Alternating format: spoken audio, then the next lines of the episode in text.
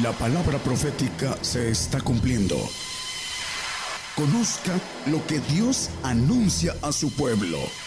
Bienvenidos a su programa, Gigantes de la Fe. Gigantes de la Fe.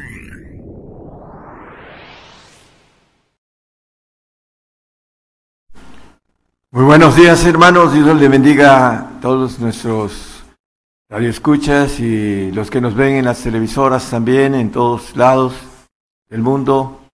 Un saludo, una bendición para todos. Ah, hoy vamos a tocar un tema que ya lo hemos dado hace tiempo, pero es muy importante tener las bases bíblicas para entender los acontecimientos. Eh, antes de que venga el Señor, vamos a ver algunos detalles importantes a la luz de la palabra porque hay mucha confusión en los medios cristianos, los medios eh, acerca de la venida del Señor. Eh, tenemos una experiencia con el pueblo de Israel hace aproximadamente dos mil años atrás. El pueblo de Israel eh, no vio al Señor venir a hacer la obra de redención porque ellos lo esperaban como, como viene ahora, como rey, como Dios, a implantar su reino. Eh, dentro de lo que nos dice el profeta Isaías, dice como raíz de, tierra seca, eh, sin atractivo, para que lo desearan, lo desecharon, así lo dice el profeta, por la razón de que vino humilde y manso.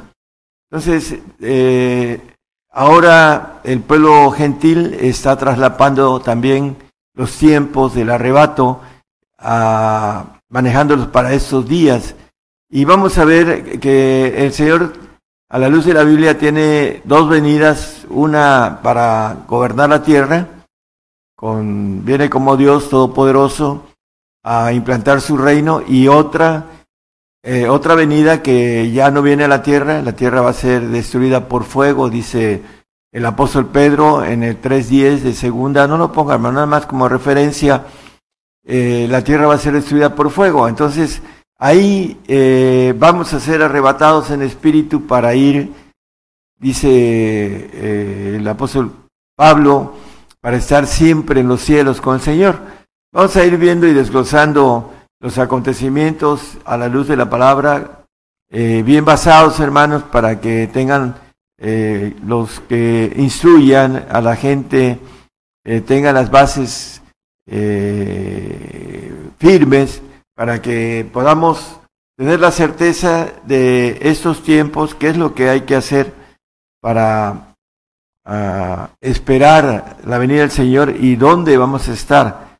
Mateo 25, 31 nos dice acerca de la venida en su gloria el trono de su gloria. Dice, cuando el Hijo del Hombre venga en su gloria y todos los santos ángeles con él, entonces se sentará sobre el trono de su gloria. Bueno, el trono de su gloria es aquí en la tierra, porque el trono de Dios, en donde también Él está sentado en ese trono de Dios, es en los cielos. Aquí maneja el trono de su gloria porque viene a gobernar la tierra durante mil años. Ahorita vamos a leer unos textos sobre eso. Eh, aquí hay que extraer el, detalle de que viene en su gloria, dice. ¿Para qué? Para que sentarse en el trono de su gloria. Es, importante entonces que desglosemos. Eh, también hay otro texto en Marcos 8, 38, perdón. Porque el que se avergonzare de mí y de mis palabras en esa generación adulterina y pecadora, el Hijo del Hombre se avergonzará también de él cuando vendrá en la gloria de su Padre con los santos ángeles. Bueno, hay una gloria en donde viene el Señor en su gloria y otra en la gloria del Padre, en donde viene, eh, nos habla Apocalipsis, que desciende la ciudad de Dios eh, del tercer cielo y la tierra ya no es, y lo vamos a leer, es la gloria del Padre, en donde vamos a ir al trono blanco, para los puntos importantes que se van a efectuar en ese juicio y después nos iremos, los que tengamos la bendición de haber ganado el reino, nos iremos al tercer cielo para allá ser glorificados en el tercer cielo.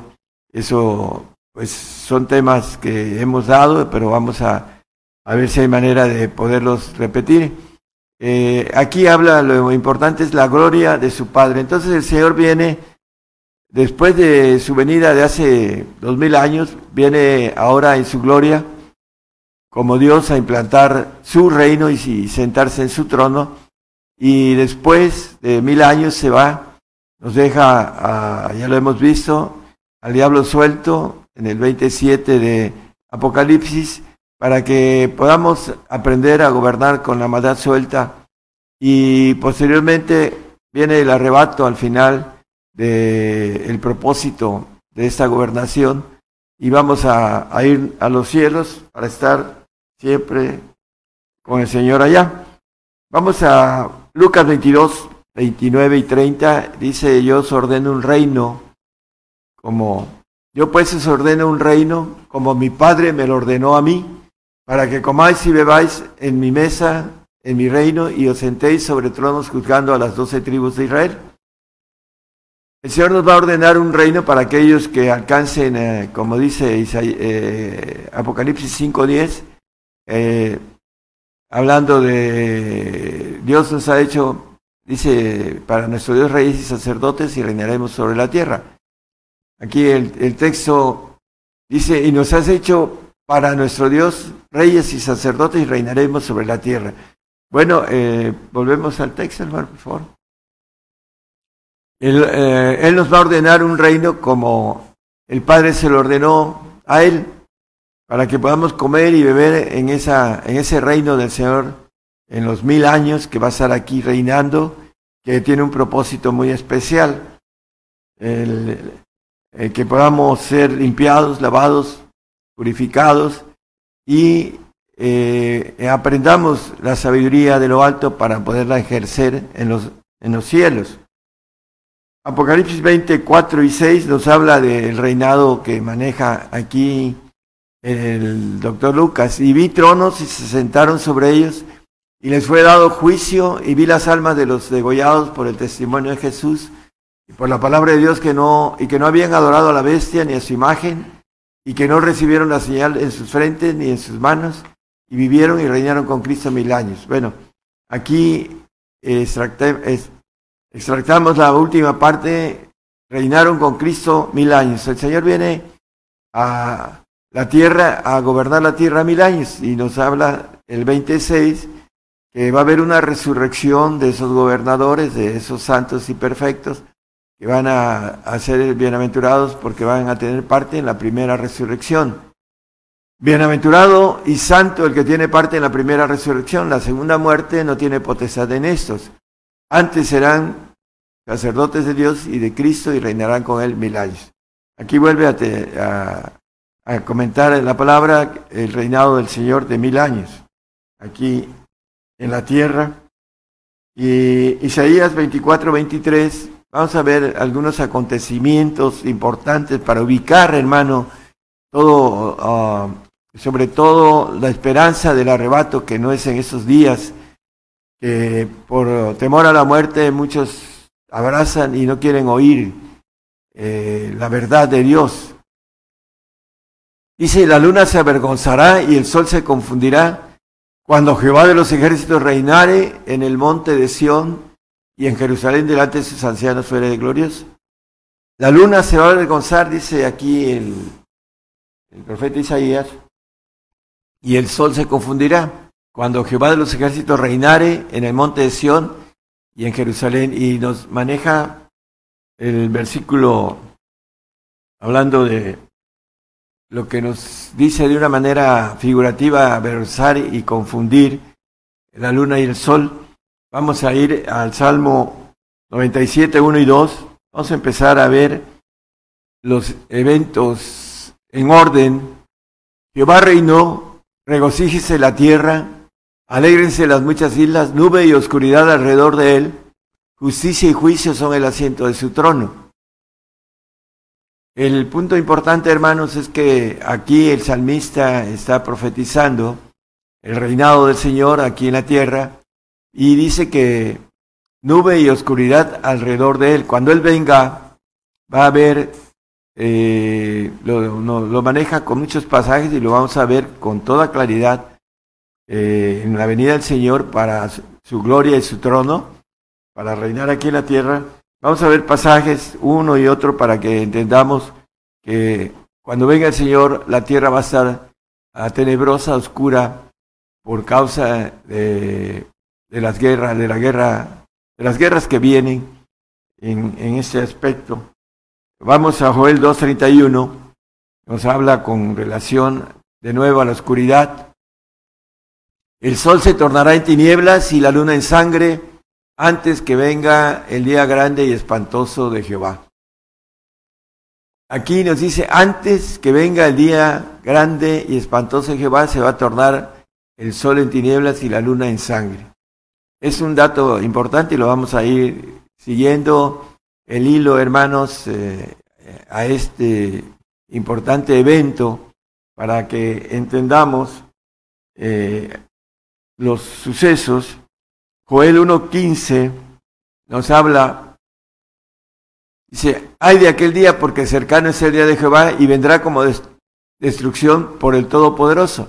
Pero nos habla Joel de el 2.1 y 2 ahí mismo, eh, rezando, dice, tocad trompeta en y pregonad en mi santo monte, Tiemblen todos los moradores de la tierra porque viene el día de Jehová, porque está cercano. El siguiente, por favor.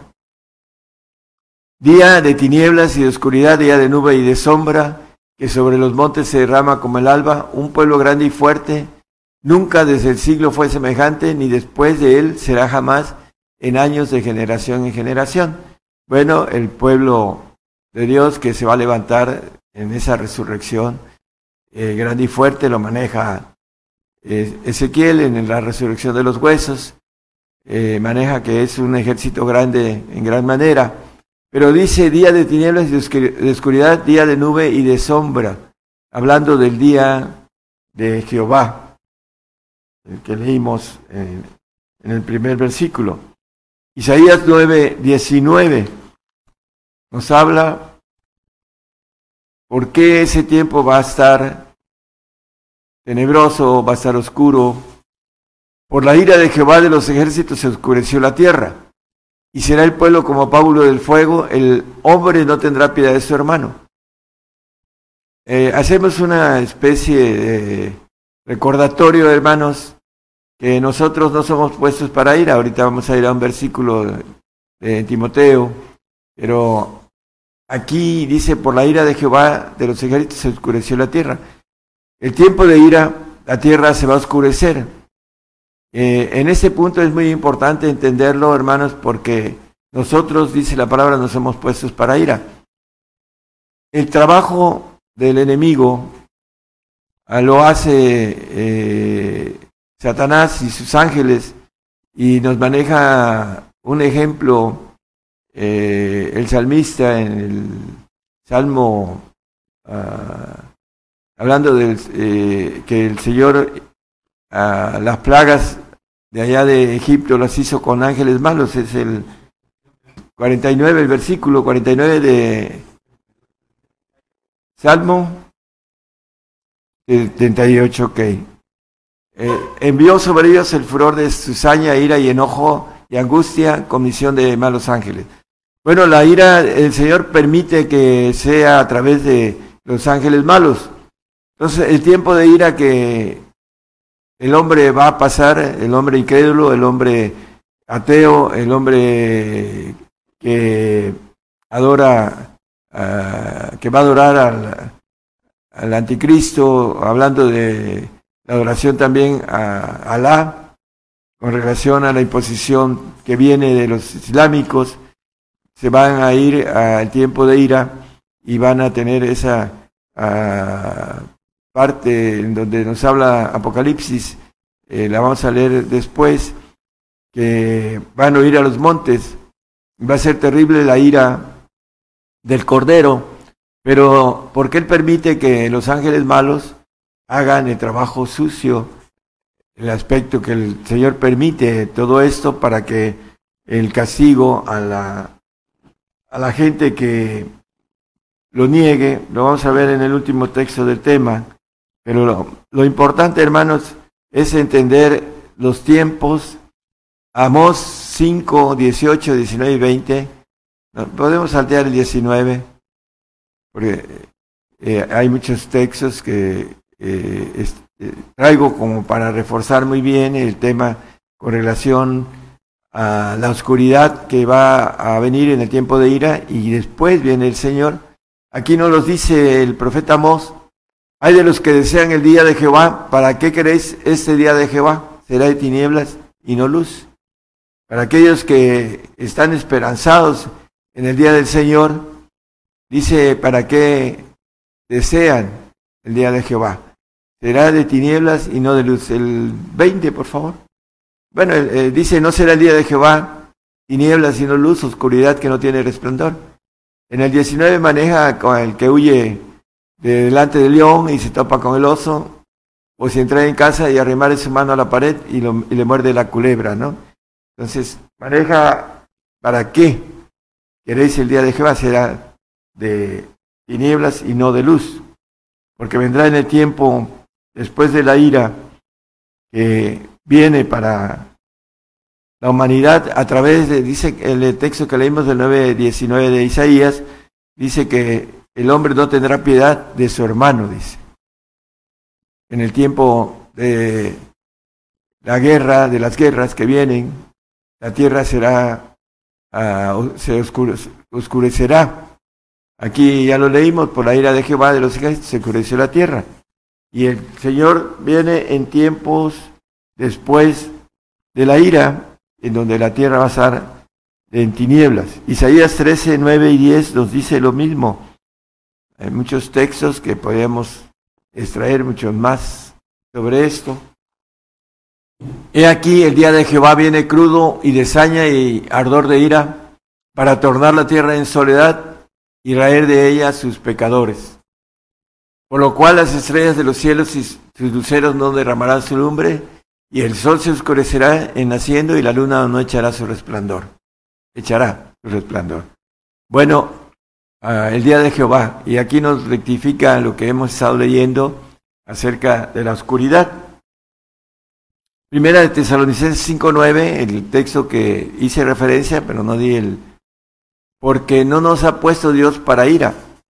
No somos puestos para ira, hermano. El, tiempo de la ira, a nosotros vamos a ver dónde vamos a estar. Dice, sino para alcanzar salud por nuestro Señor Jesucristo. Ese tiempo tan terrible que viene va a ser para aquellos que apostaten, que se pongan la marca, la señal, que no entiendan que hay que pactar con el Señor, eh, hay un pacto de sacrificio que no lo entiende el cristiano ah, salvo, que no quiere, eh, que se quiere ir con el Señor sin tener que pasar por fuego su fe. Vamos a, ver, hermanos, el eh, Mateo 24, 29, cómo nos va llevando la palabra a entender luego y luego, después de la aflicción de aquellos días, ¿de cuál aflicción? De la de nosotros, los fieles, los que pasemos estos, uh, esta prueba de fuego que viene antes de esos días de ira. El sol se oscurecerá después de la aflicción de nosotros. El sol se va a oscurecer y la luna no dará su lumbre y las estrellas caerán del cielo y las virtudes de los cielos serán conmovidas. Después de la aflicción de aquellos días, de nosotros, los que vamos a ser, dice, aborrecidos por todos, dice, hablando el Señor con relación a estos tiempos eh, de persecución que ya tenemos desde hace unos años, hablando de muchos hermanos que han estado, ah, ya están durmiendo en el polvo, ya dieron la vida por el Señor, Isaías 2.10 nos dice que vamos a escondernos. Métete en la piedra, en Cristo que es la piedra, debemos estar bien eh, hablando figurativamente, metidos con el Señor, escóndete en el polvo, polvo eres y al polvo volverás, la sentencia de Dios acerca de la desobediencia. Y de la presencia espantosa de Jehová y del resplandor de su majestad, tiempo de ira. Entonces, hay otro texto en Isaías 26, 19, que habla de lo mismo. Tus muertos vivirán, junto con mi cuerpo muerto resucitarán. Eh, la fe de resurrección, que es la, la fe que debemos de tener eh, en el punto más alto como cristianos, hermanos, saber que el que cree en Jesucristo, dice, aunque esté muerto, dice la palabra, el Señor vivirá, porque vamos a resucitar. Despertad y cantad, moradores del polvo, porque al polvo volveremos, hermanos, todos, es una ley. Hebreos 9:27 dice que está establecido que los hombres mueran una vez y después el juicio. Porque tu rocío, cual rocío de hortalizas, y la tierra echará los muertos. Bueno, dice aquí resucitarán los muertos, mi cuerpo muerto resucitarán, dice, junto con mi cuerpo muerto, los, los muertos vivirán y dice despertad y cantad moradores del polvo. Ahí estaremos, escóndete en el polvo mientras pasa la ira. El 20, por favor. Andad, pueblo mío, éntrate en tus aposentos, cierra tras de ti tus puertas, escóndete un poquito por un momento en tanto que pasa la ira. Estamos hablando que no somos puestos para ira.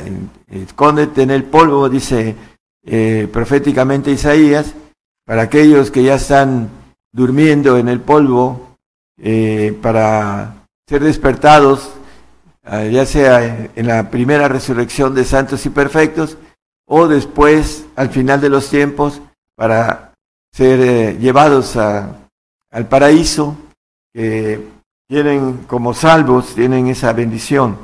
Ezequiel 32, 7. Vamos a, leer unos textos aquí, hermanos.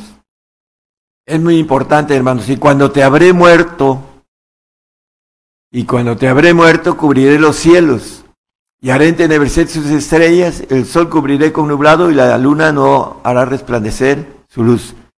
Después de aquella aflicción, de aquellos días, el sol se oscurecerá cuando te habré muerto, cubriré los cielos y haré entenecer sus estrellas, y el sol cubriré con nublado, y la luna no dará, no hará resplandecer su luz. Es muy claro el profeta Ezequiel acerca de lo que los planes de Dios podemos ver en el 32, 11, de ahí mismo, hermano Ezequiel. Porque así ha dicho el Señor Jehová, la espada del rey de Babilonia vendrá sobre ti.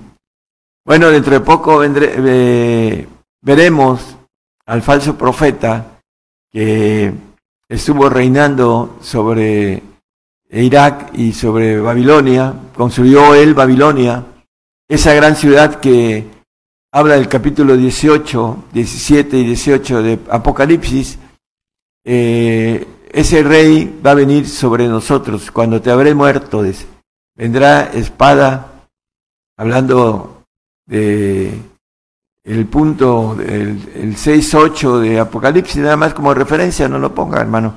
Es este, la parte donde vamos a morir por causa de nuestra fe.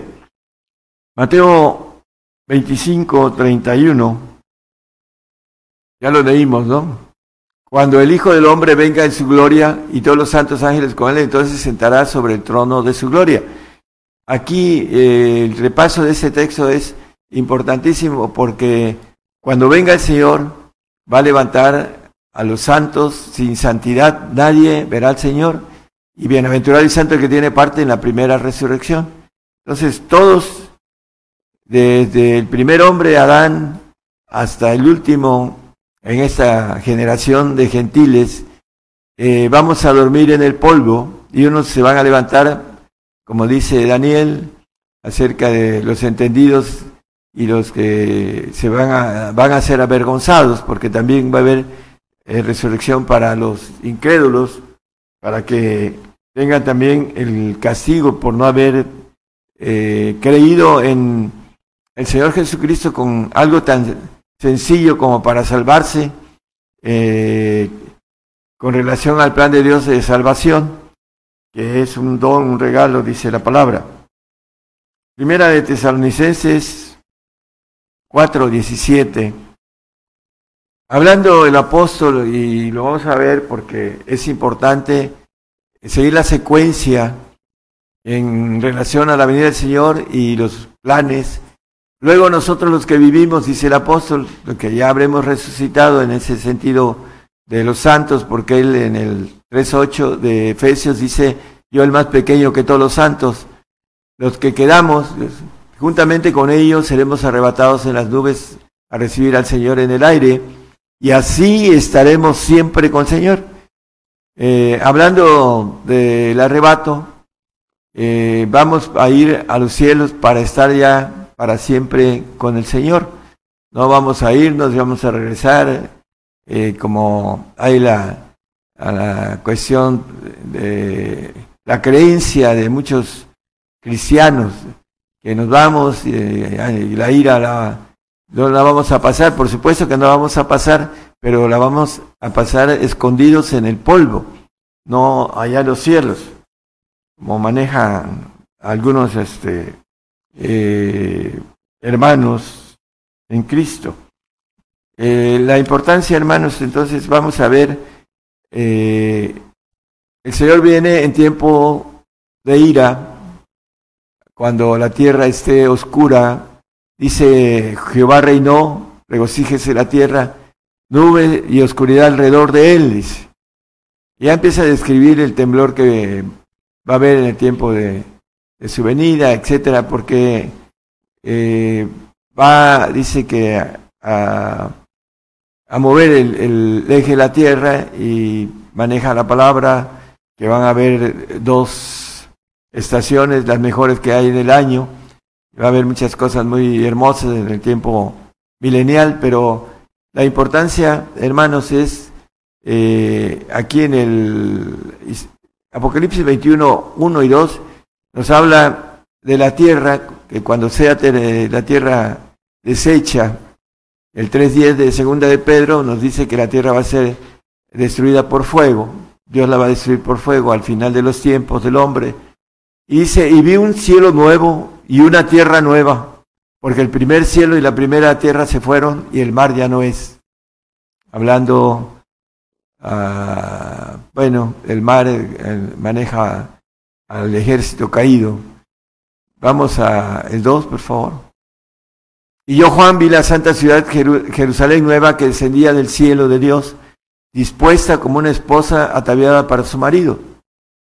Descendía del cielo, del tercer cielo de Dios, para venir al segundo cielo y ahí va a estar el trono blanco en donde vamos a ir todos a ser juzgados para unos para vida eterna, otros para condenación, otros para ir a un paraíso.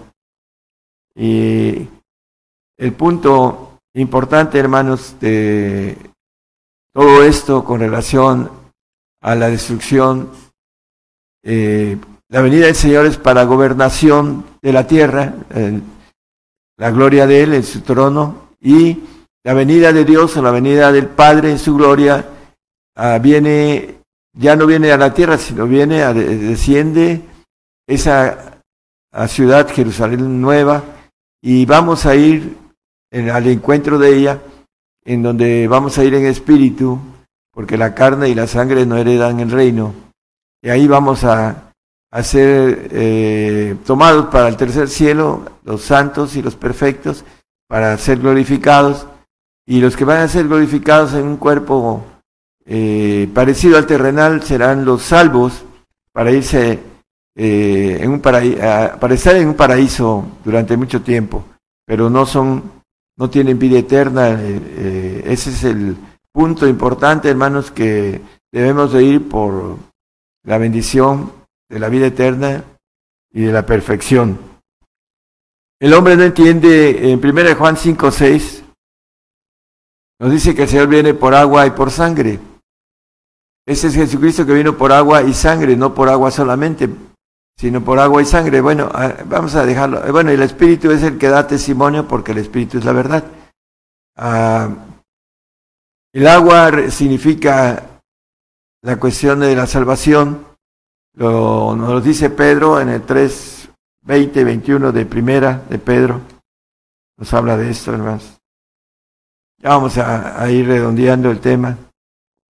Los cuales en otro tiempo fueron desobedientes cuando una vez esperaba la paciencia de Dios en los días de Noé, cuando se aparejaba el arca, en la cual pocas es a saber, ocho personas fueron salvas por agua. La figura, a la figura de la cual el bautismo que ahora corresponde nos salva. El agua es la figura de la salvación. Por eso eh, el arrepentimiento y el bautismo de agua nos dan, siempre y cuando seamos fieles hasta el final, nos da el derecho de ir a un paraíso y no a un castigo el Señor no quiere que los hombres vayan a ese castigo. Por eso tiene una bendición eh, bastante suave, como le llama Zacarías, el callado de suavidad. En el Salmo 55 maneja el pacto de santificación de manera diferente, juntando en mis santos los que hicieron conmigo pacto con sacrificio. Bueno, el pacto con sacrificio ya es para los que se santifican a través de la obediencia en ese tipo de pacto con sacrificio. Vi la sangre de los santos, de los mártires de Jesús, habla la palabra, dice a los degollados también, y reinaron con Cristo mil años, lo leímos el 24. Entonces, nos dice la palabra acerca de esto con relación al pacto con sacrificio que tiene que ver con la santidad. Segunda de Timoteo 2, 11 y 12 nos maneja el apóstol. Todo esto, hermanos, es palabra fiel. Que si somos muertos con Él, también viviremos con Él. Si sufrimos, también reinaremos con Él. Si negaremos, Él también nos negará. Dice que si sufrimos, también reinaremos con Él. Es el pacto de sacrificio, hermanos. Pero si le negamos ahora en esos tiempos a que vienen de prueba en nuestra vida, vamos a tener que, eh, como nos maneja el Señor, el que diere su vida por causa de mí la hallará.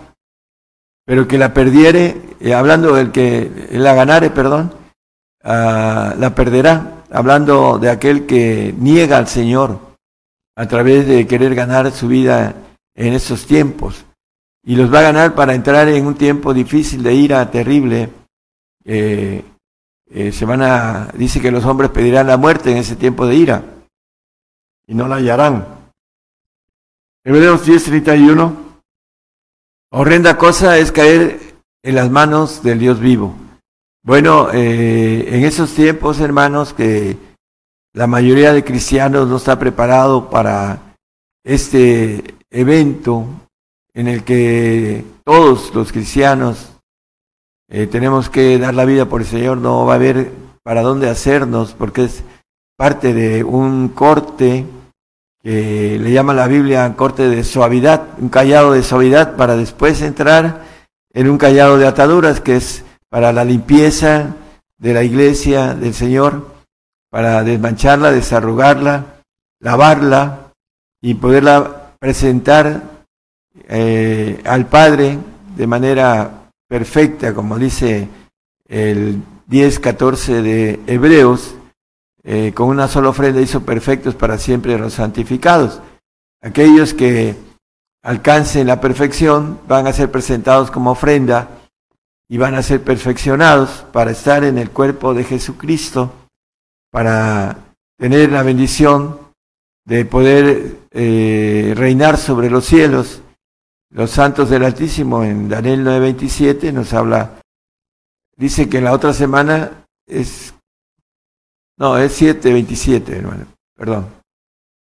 Y que el reino y el señorío y la majestad de los reinos debajo de todo el cielo se ha dado al pueblo de los santos del Altísimo, a los que van a la perfección, que van a ser entregados como ofrenda perfecta, cuyo reino es reino eterno y todos los señoríos le servirán y obedecerán. Hablando de este punto de eh, reinar, dice el 22.5, que reinaremos para siempre jamás, dice Apocalipsis 21, 22.5, perdón. Dice que allí no habrá más noche y no tiene necesidad de lumbre de antorcha ni de lumbre de sol, porque el Señor Dios los alumbrará y reinarán para siempre jamás. Aquellos que podamos alcanzar, como el apóstol Pablo, todos los que somos perfectos, esto mismo sintamos, dice el apóstol. Hay que ir por la perfección para llegar a la estatura del varón perfecto, como nos maneja el 4.13 de Efesios, hasta que todos lleguemos a la unidad, a la perfección. Unidad de la fe y del conocimiento del Hijo de Dios a un varón perfecto a la medida de la edad de la plenitud de Cristo. Para que lleguemos a esa bendición en el poco tiempo, hermanos, que nos queda, que es corto, estamos cercanos a partir, a escondernos en el polvo, mientras pasa la ira de Dios, que va a ser terrible, dice la palabra, ¿quién podrá estar de pie en ese tiempo, no? Tan difícil que el hombre eh, no entiende, no tiene conocimiento, es ignorante, y la palabra nos maneja que por la ignorancia peca el hombre, decide cosas equivocadas por falta de conocimiento y de entendimiento y de inteligencia para poder extraer eh, a través de ese entendimiento y conocimiento la, lo que es conveniente para nuestra vida después de esta vida. Muchas veces por falta de credibilidad en la palabra, ah, no creen en este tipo de, mensaje porque han tenido de una u otra manera uh, enseñanzas erróneas, hermanos. El Señor viene a gobernar la tierra, no viene a llevarse a su iglesia. Viene a purificar, a, blanquecer, a a desarrugar, dice, a desmanchar a su iglesia para presentarla gloriosa, como dice la palabra. Es la parte culminante del plan de Dios para que nosotros podamos ser hijos de Dios con una naturaleza de una nueva criatura divina, nada creado, que podamos ser eh, de una estructura muy diferente a la que somos para que podamos gobernar los cielos. Ese es el propósito del Señor para todos y cada uno de nosotros, seamos varones, seamos mujeres, también hablando de las mujeres, sean mujeres. Eh, dice la palabra que nos va a recibir como hijos e hijas. En el 6.18, con eso terminamos, de 2 de Corintios 6.18 dice que nos va a recibir como a hijos y a hijas. Dice el Señor Todopoderoso. Que el Señor los bendiga, hermanos. Ah, hay que estar firmes en nuestra fe para que podamos resistir el día malo. Debemos de procurar estar en comunión y llenándonos de la palabra que es comida, llenándonos para tener la fuerza necesaria para atravesar lo que viene, para que podamos hacer esos tesoros allá en los cielos, donde no minan, no roban, no hurtan, y cosas que ojo no vio ni oyó, dice el apóstol Pablo en el 2.9 de 1 Corintios, son las que el Señor nos tiene preparados. Que el Señor los bendiga a todos. Gracias. Por el día de hoy hemos conocido más de la palabra profética más permanente que alumbra como una antorcha en un lugar oscuro hasta que el día esclarezca y el lucero de la mañana salga en vuestros corazones. Esta ha sido una producción especial de Gigantes de la Fe.